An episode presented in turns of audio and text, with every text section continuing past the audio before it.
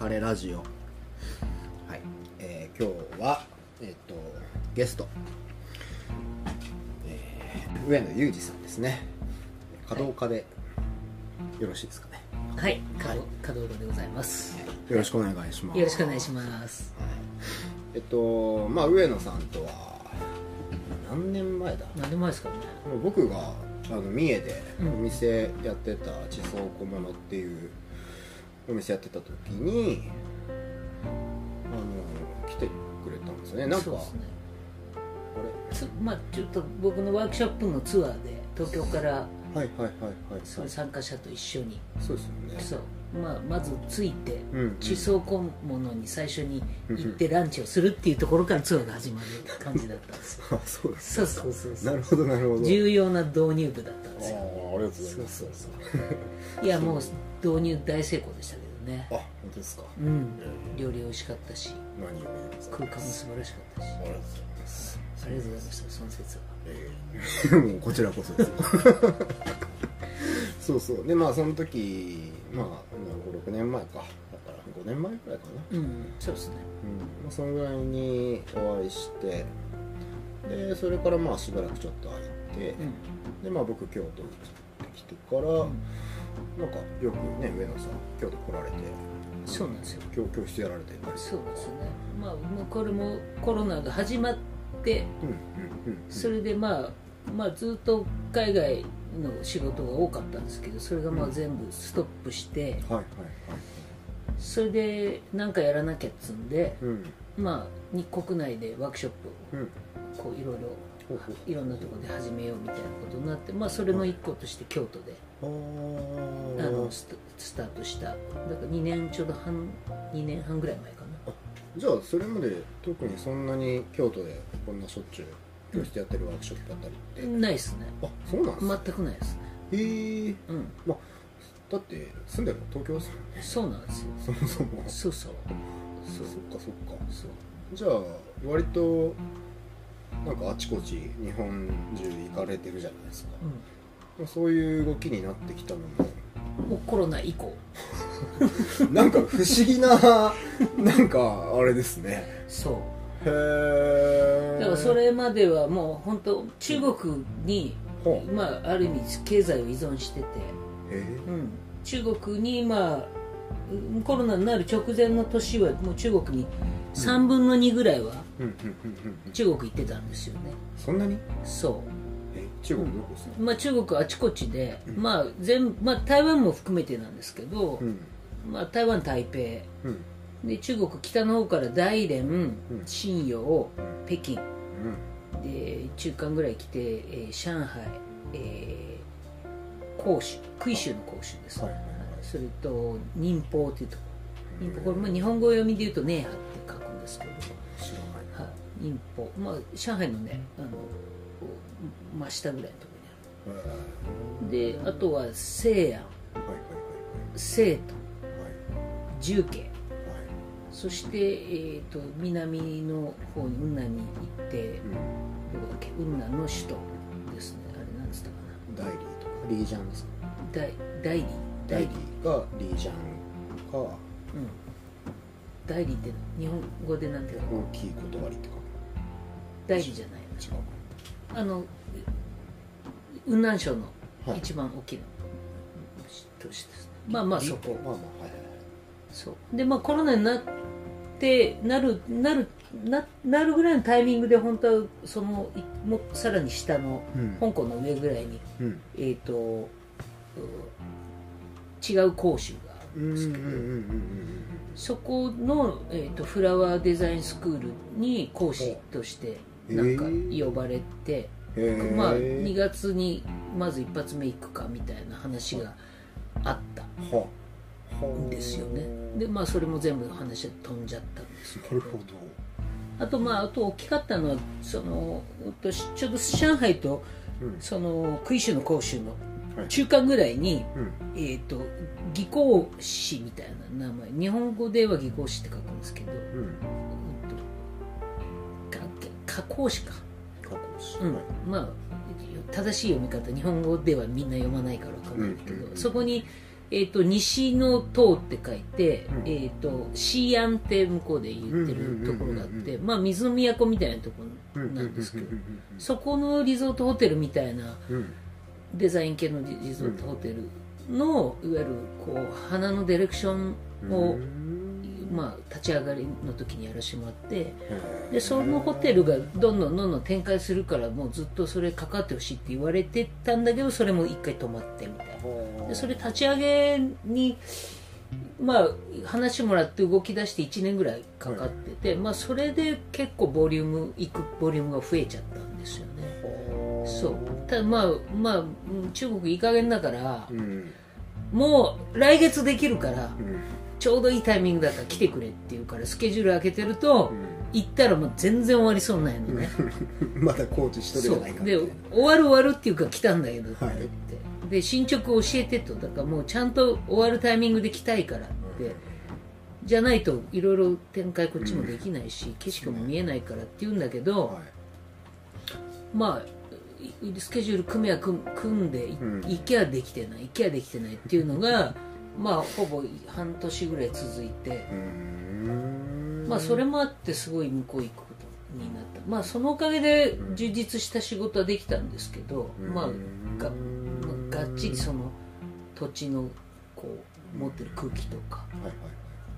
その全体のその街大きなレンジのこうその街の空気感と、うんその近郊の上海と広州との関係性とか、はいはい。でそこで何をしようとしていてうん。えどんな角度でこのホテルはここに存在しようとしたのかとか、まあ時間かけて見れたから、うんなるほど。うん、着地するべきところも見れたみたいなところもあったんですけど。その中国行かれてて、うん。でやってたのはまあその学校の講師だったりとか、まあ、ホテルの、まあ、花のディレクションとか、まあ、教教室もやってたりまあ教室がメインで行ってました。なるほど。うん。へえなんかやっぱりあれなんですか？こうその花のなんていうかそのワークショップとかうん。の需要が多いっていうか、そこに興味を持つ人が多い。そうですねあのーまあ文化度でいうとうん。かなり中国って文化度高いんですよね。うんうんうんうん。で特にあのー日本でいうと文人って言われうるん。この文化のこうなんていうんですかねその一つのこう領域みたいなのはいはいはい。がああるじゃないですか、はい。特に明治の頃に。そうまあ大体文人趣味とかいうのは中国の文人の人たちのうん。こうやってることをそのままもらってきてはい。日本で広まったみたいなところあるんだと思うんですけど、いわうんゆるし書や、うん。えー水墨画。はい。あとお香、はい。えー花。うん。そしてお茶。うん。みたいな。いわゆるこう空間のしつらいから、うん。えー最後お茶にうん。をみんなでこう組み交わして飲んでいくっていう、うん。その空、まあ、ぜ全体を構成するうん。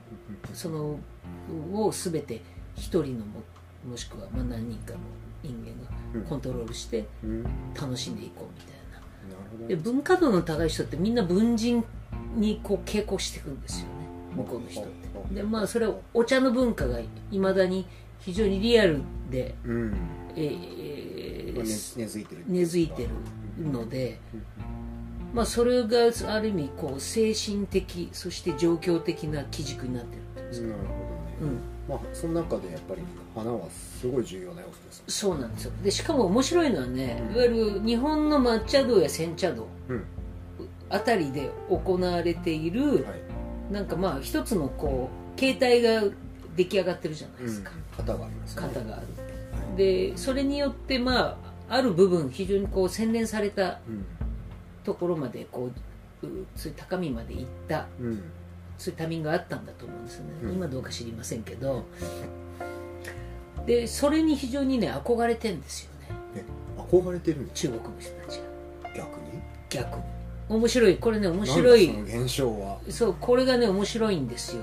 ほでそれはやっぱり中国ってもともとすごいこう、まあ、自由度が高い、うはい。でお茶自体ははい。なんかお手前がどうたらというよりはうんそのおいおいしお茶を美味しく入れられてですごその場をすごくうまくこうなんていうんですかねこういいトリップできる空間にでうん仕上げていくかみたいなことに重きを置いてるからまあある意味サポーとかいうよりはまずお茶が美味しく入ってるかどうかそれをちゃんと気持ちよく組み交わせてるかどうかっていうことなんですけどさらにその先にもっと例えばお手前をスムーズにとかでより道具立てに関してうんもうより自分の思いがはい。込められるものになっていけばいいとか。なんかまあそういうことをまあ特にこうビジュアライズしていくに関してうん。手本になったのが例えばお花だったら茶花であったりとかお茶でお茶空間であればお茶室空間であったり非常に分かりやすいフォーマットだったりするじゃないですか。写真に撮ってみたりとかすると。そうですね。ね。だからそれをいわゆるこうビジュアル的うに追っかけていいっていきたんじゃないかと。あ中国。中国の人たちがね。であと今こう中国の人京都すごい来てるでしょ。めっちゃいますね。ね。であれはみんな今はもうみんな金持ちが来てるんですよ、ねであちこちいわゆる町屋とか買い倒して、まあ、言い方悪いですけど、まあ、自分たちのスペース作ったりとかしてるんですね、でこれね何が起きてるかっていうと、うんこの東アジアの中でうん。いわゆる一番洗練されて美しいうん都市そして文化としてのいわゆる高い水準を保っている場所、うん。うん。そのシンボルとして京都を見てるんですよ。へえだからまあ例えばヨーロッパで言ったらパリを目指せみたいな。はいはいはいはい。まあアジアの中のまあそういう立ち位置立ち位置。日本のこの京都京都っていうのになってるんですよ。だからもう僕の知り合い今度、えー、と5月に台湾行くんですけどうんでなんかたまたま隙間があったからそこでちょっとなんかワークショップやってほしいっていう話になってうんうんただちょっとすり合わせできなかったんでなんであれちょっとあのこの日が一番都合がいいんだけどって言ってうん。提示した時間日があったんですけど。はい。でそれがなんで都合悪いのって聞いたらいや社員旅行で京都に行ってんだ だったら別に京都で何かやってくればいいんじゃないのって思うんだけど、うん。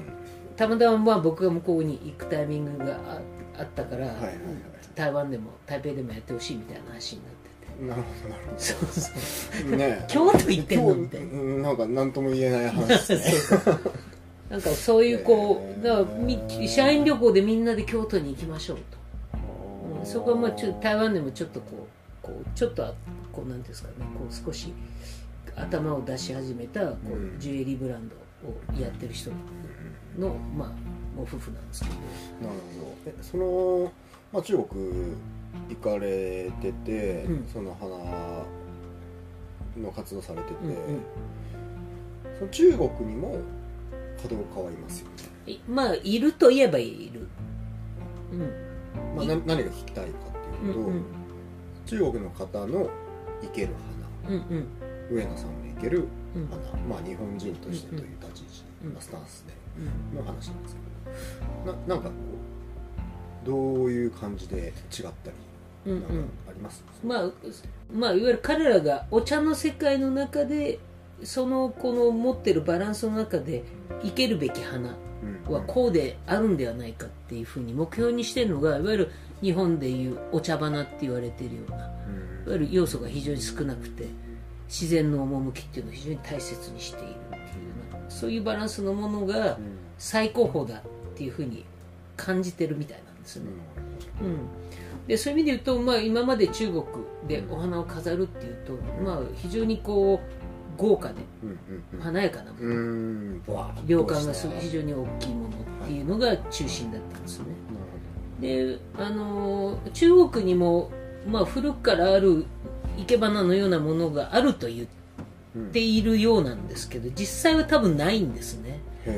うん。へえうん、だからまあ見よう見見まねでみんなゴージャスに生けてたみたいなところが中心だったと思いますね。で台湾でちょっとまあ50年か100年ぐらい前にうん。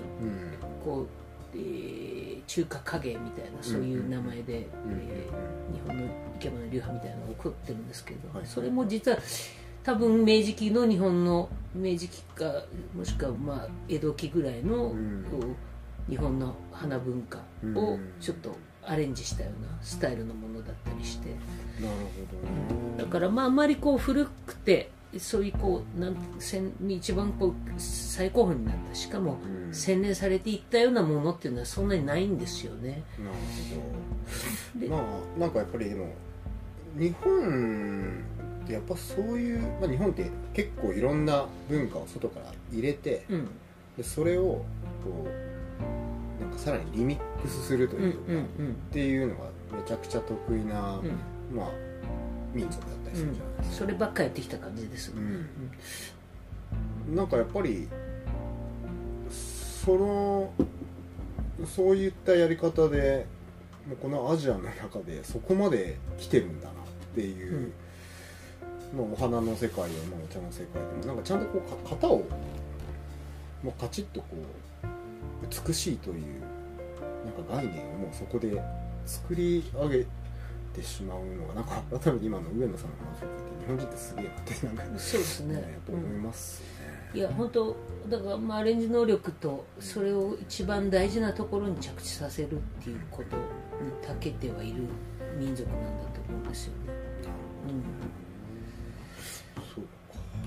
まあでもその中国いろいろ行かれててまあでもコロナになってまあ今ぜ全然。行ってな然全く見てないです。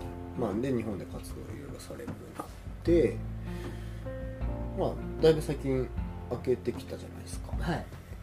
またこれから中国行かれたりそうですね。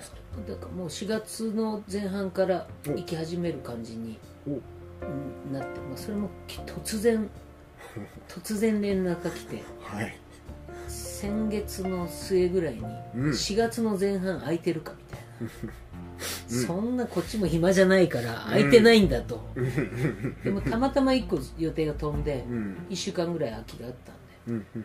ちょっとここ数ヶ月忙しくてうん。体休めようかなと思ってたんですけど まあせっかく声かかってきたし、行こうかなってことで、おー。うん、行くことになりました。じゃあ4月からまた。再開します。ねじゃあ、まあ、もしかしたらまあここから増えていくかもしれないですね。まあ多分そのコロナ前の状況に戻るでしょうね、うん。3分の2ぐらいは向こう行ってるとかぐらいの感じにはなると思います、そうかそうかはい。でまあ、実はその匂いが感じてたのでうん。東京や京都で、まあ、ちょっとこうう定期的にやってた教室一回全部やめたんですよ、あそうなんですか。はい、もうあのこの3月で全てがなくな終わってに、まあ、2月で全部終えたんですけど。あとはもう日本国内も全部た単発のワークショップ的な教室しか今のところ組む予定がないっていう。なるほどなるほど、か、うん、そうなんですじゃあまたちょっと新しいフェーズというかまあ、まあ、新しいというかまあまたその、えールーティンルーティンじゃないけどまあ流れにまた戻っていくというか。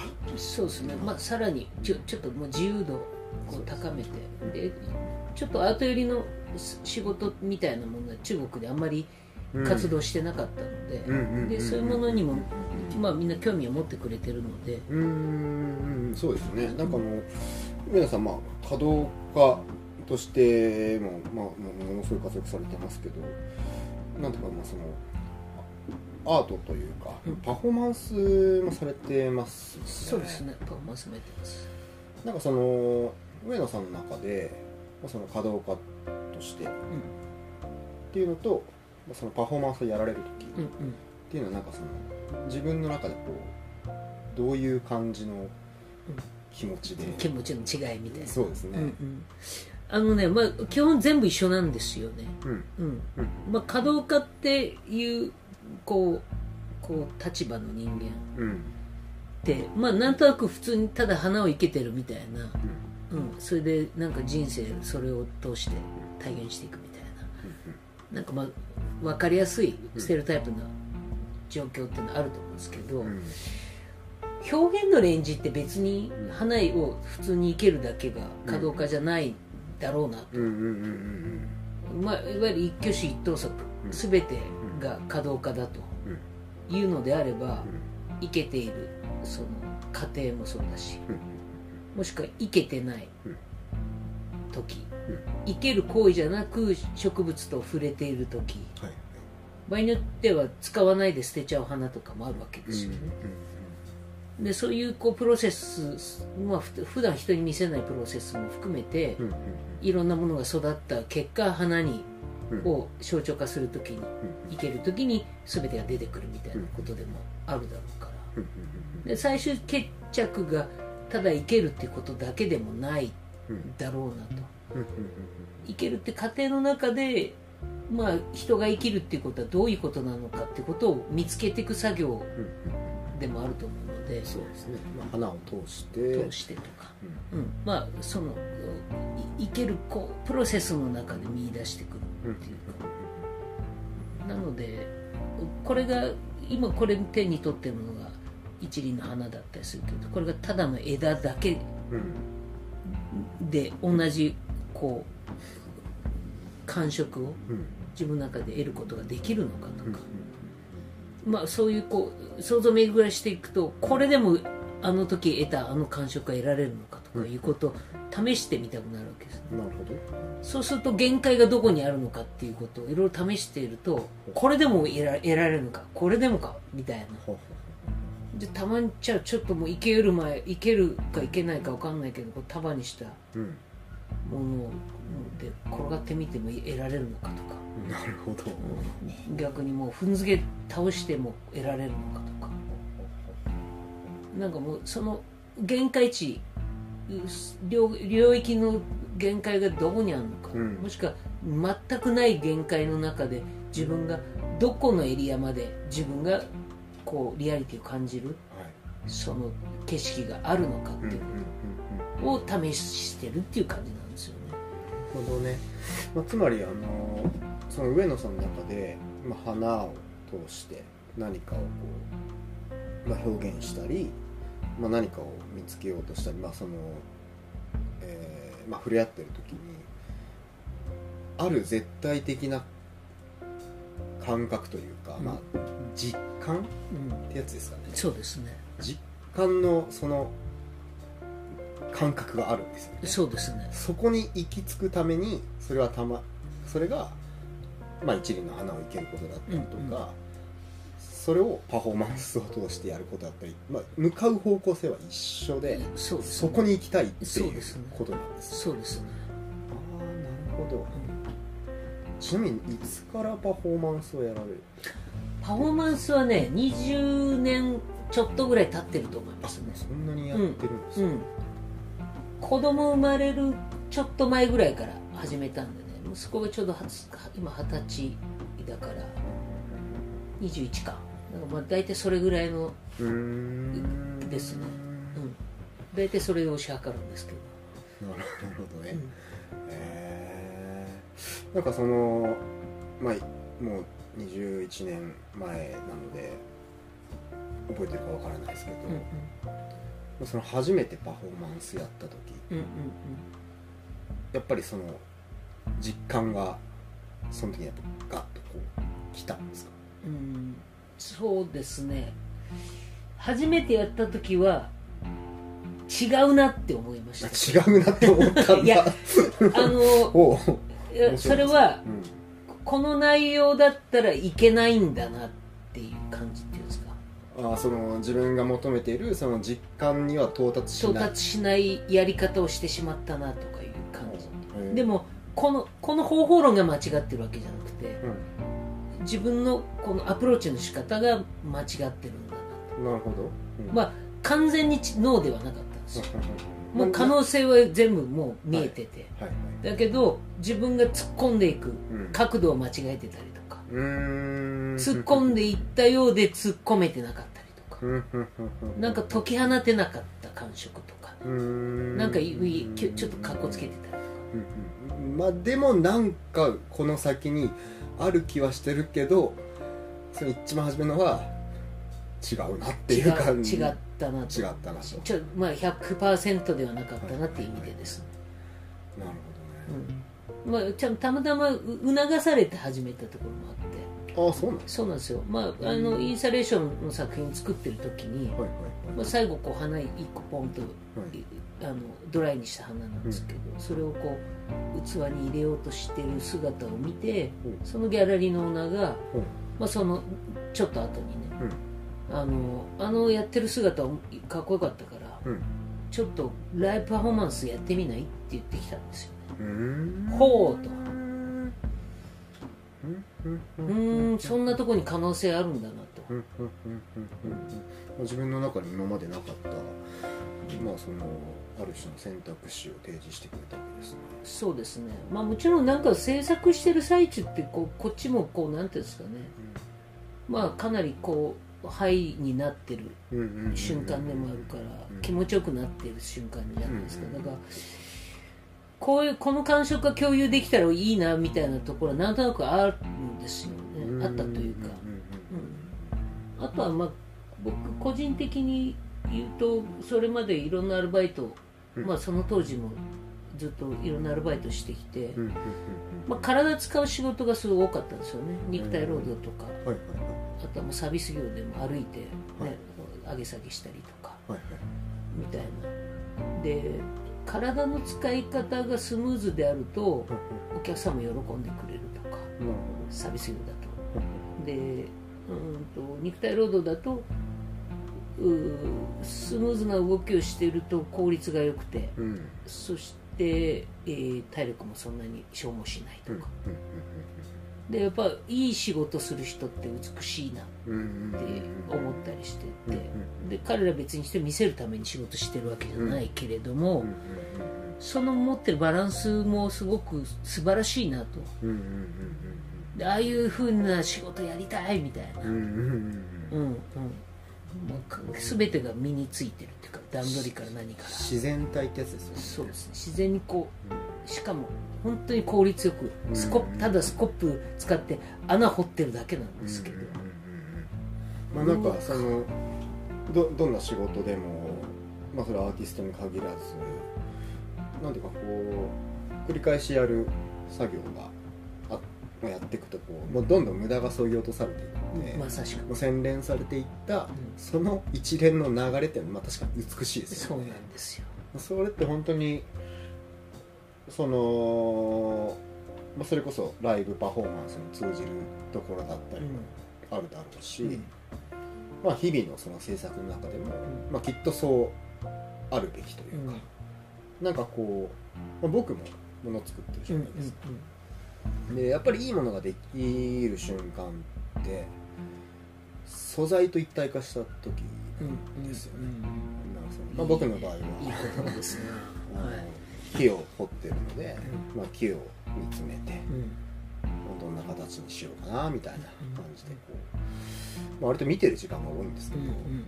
素晴らしい。でそうするとまあだんだんこうた対話みたいな感じになってきて、で、まあ、掘り始めると。うん、うんで、まあ、形が出来上がっていくんですけど、うん。うんなんかこういい形ができてくる時ってやっぱりその自分が掘ってるのかうん。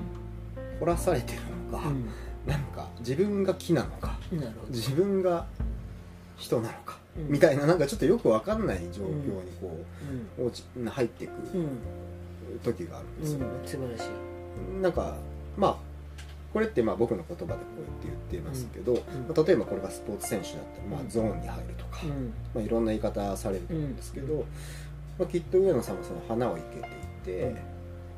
まあ、パフォーマンスの時いいパフォーマンスができた時、っていう時もそうだと思うんですけどやっぱなんかその一体化してんだなって今話聞いてて、なんかそれが上野さんにとっての実感なのかなってそうですね。今まさしく。すごい思いました、いや本当そうなんですよ。それしかないっていうか。うんうんうんうん。なるほどね、そうかそうか。まあちょっとそんな感じで、まあ、とりあえず今割と結構時間経ちましたね。あっという間ですね まあちょっと初めは、えーとまあ、上野さんのね、まあ、活動とか表現について、まあ、ちょっともっとさらに、えー、と時間の概念とか、はい。空間のこととか、うんうん。まあ、ちょっとそういった、まあ、実際花を生ける時になんかそこら辺のこう感覚的な話をちょっと、えー次の回でははい。ちょっと行きたいなと思うんですけど、まあ、とりあえず今回はこんな感じで、はい。えー一回締めようと思います、ということで、えー、華道家の上野裕二さんでしたありがとうございました。ありがとうございました。お疲れ。お疲れ様でした